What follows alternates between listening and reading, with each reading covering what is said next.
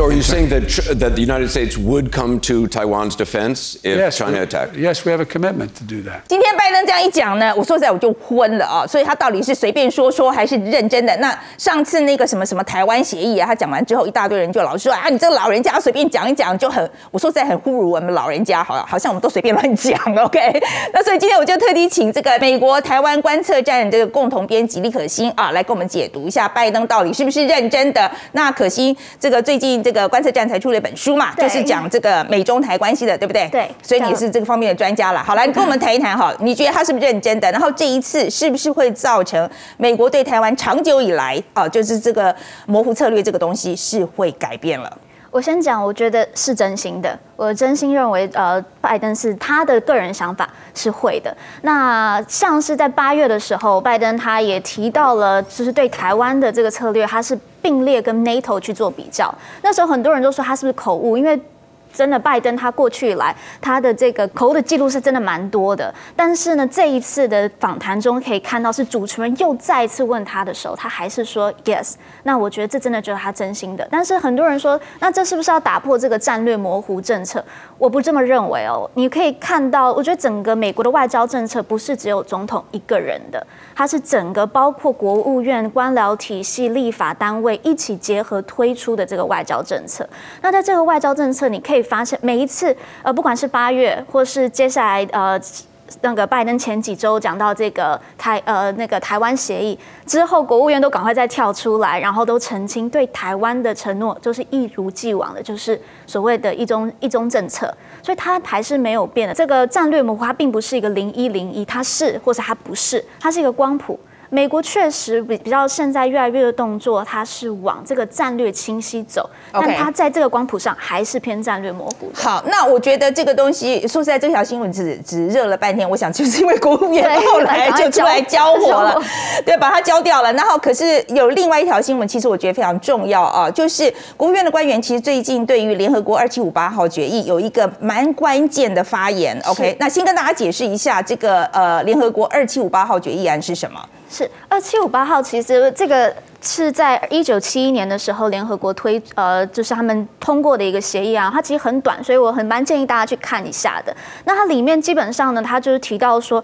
中华人民共和国会去会不会变成呃联合国里面唯一合法代表中国的这一个地位。那呃这然后里面也提到了说，蒋介石政权他要被出局出这个联合国的各个机构，但它里面很重要是它没有提到台湾一就包括台湾的主权是谁的，包括台湾问题要如何解决，都哎没有，绝对没有说台湾是中国的一部分，对？绝对没有，绝对没有。但是在接下来这五十年间，却中国在呃国务院的官员他就是想到说，中国不断的是误用，他用 misuse，他是误用了这个决议文。那为什么呢？因为中国常会用这个决议案说说，呃，因为这个决议案台湾是中国的一部分，但其实这个决议案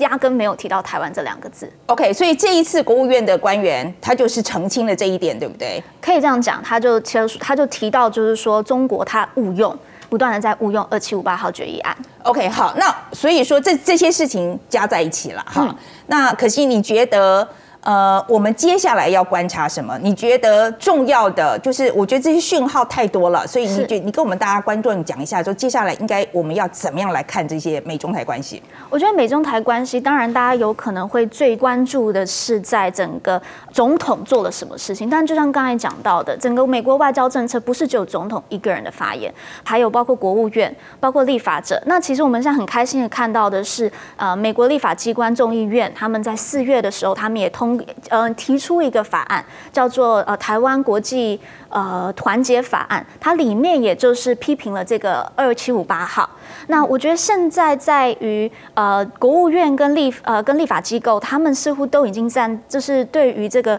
不满这个二七五八号，他们是已经站在同一条阵线上，那当然是对台湾是好的。那拜登他现在措辞更深的去提到这个呃往战略分呃战略清晰走，但是我觉得还是要提醒大家，美国他为了保护他自己。它还是必须要在战略模糊上面，这是一个美国保护自己的一个机制。那在这方面的话，我觉得大家常会讲的说，到底战略模糊就是不讲说到底北京来来攻台的时候，美国会不会协防？但我觉得最大的重点是协防这件事情，我们国防还是我们自己台湾的工作。对，就是我们自己还是要自己要扛起来了。是对，美国只是说实在，他只能够帮你一点忙，是而且他其实因为他利益的关系，他常常改来改去。其实最好的例子可能就是我们举一下那个时候，就是呃陈水扁时代发生的一些事情。二零零一年的时候对对，我觉得那个是最明显的例子。我们还有一点点时间，来你讲一下这段好了。讲一下，就二零零一年的时候，当时很像现在的事情啊，就是当时的小布总统，他面对媒体访问的时候，他也提到，就是说